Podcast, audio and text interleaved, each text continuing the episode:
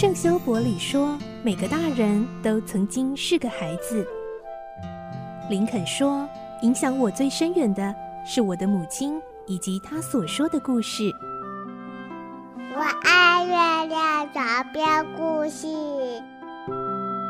晚安，月亮床边故事。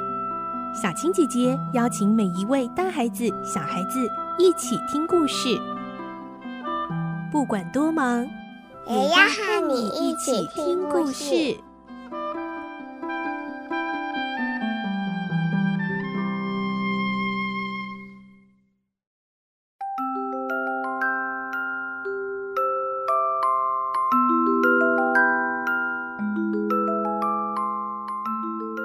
晚安，欢迎你和我们一起听故事。我是小青姐姐，今天我们继续来听《小公主》第四十三集的故事喽。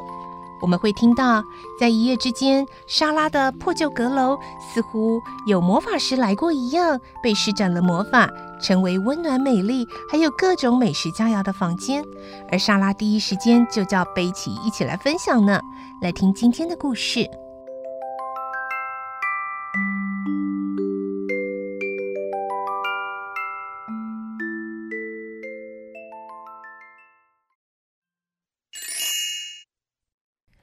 小公主四十三集：魔术的房间。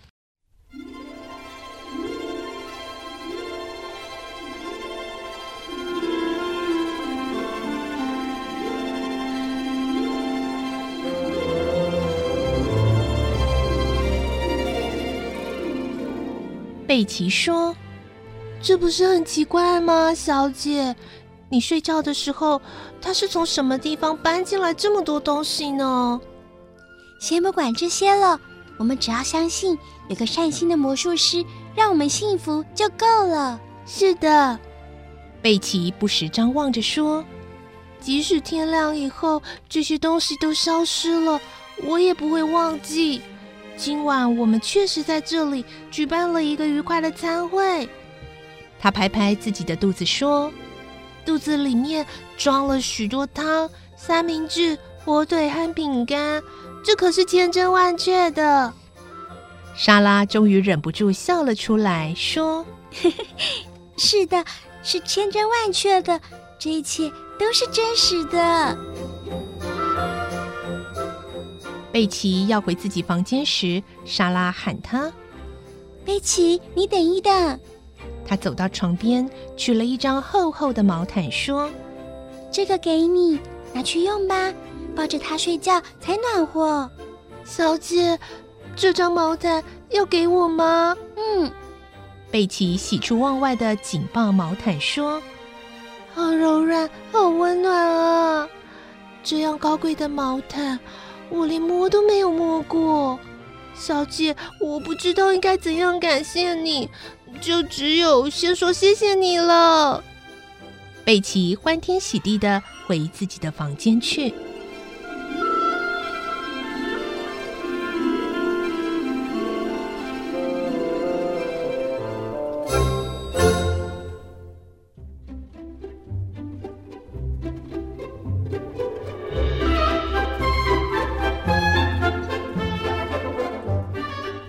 晨，全校的学生和佣人都知道，昨天夜里莎拉和贝奇被明真校长斥责的事，当然是拉比亚宣传的效果。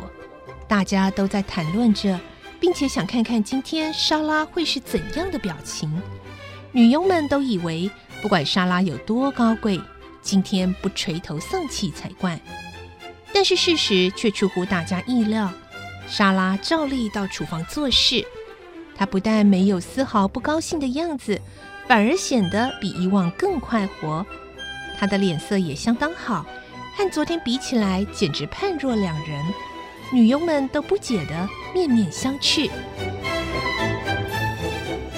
连贝奇都不像以前那样畏怯，反而显得开朗，甚至洗刷锅盘时，嘴里还哼着歌呢。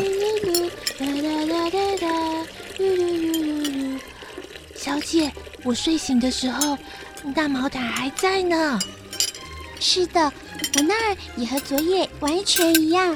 我换完衣服，还吃了一点昨晚剩下的东西，是吗？那可真好。两人相对笑了笑。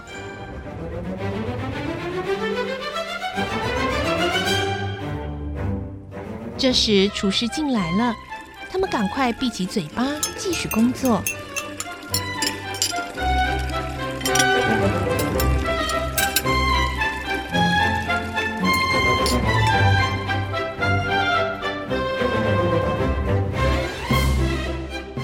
教室里，明珍校长也想看看莎拉会有怎样的表情。拉比亚也狡猾的微笑着，等着看莎拉的笑话。哪知大家一看见莎拉，都吃了一惊。她竟红光满面，脚步轻松地走进教室。明真校长呆住了，甚至有点畏怯地问：“莎拉，你知不知道自己挨了骂？”“我知道。”那么你就不应该装成像遇到什么好事的样子，你太傲慢了。别忘记，今天一整天你都不能吃东西。是的，我记得。莎拉心想，如果没有那位魔术师朋友，我今天不知会有多难熬。明珍校长觉得不服气，他从来没见过这样倔强和奇特的女孩。可是还有比明珍校长更不服气的人，那就是拉比亚。他以为见到垂头丧气的莎拉就可以痛快地嘲笑他一番，但他完全错了。莎拉真是个怪人，他气呼呼地向杰茜说：“看他的表情，好像是吃过一顿丰盛的早餐似的，真是岂有此理。”是的，他有点不正常。杰茜偷偷看了莎拉一眼，说：“我有时候还有点怕他呢。”你真傻。拉比亚嘴上这么说，但他自己也有一种说不出的不安。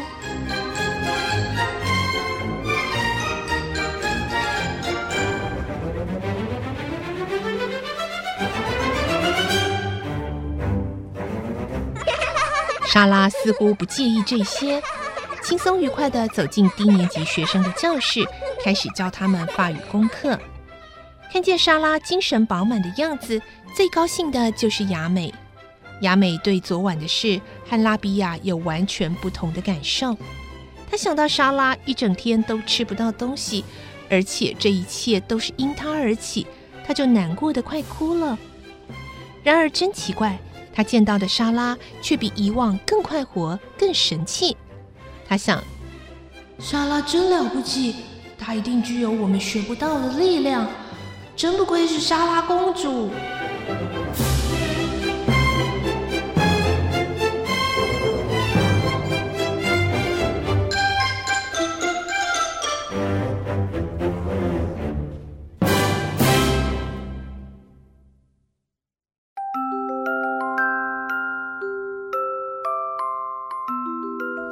嗯，对于阁楼里面发生的事情，只有莎拉跟贝奇知道，其他人都还觉得很奇怪呢。为什么莎拉跟贝奇经过了那一个可怕幻想破灭的晚上之后，却会如此光彩焕发呢？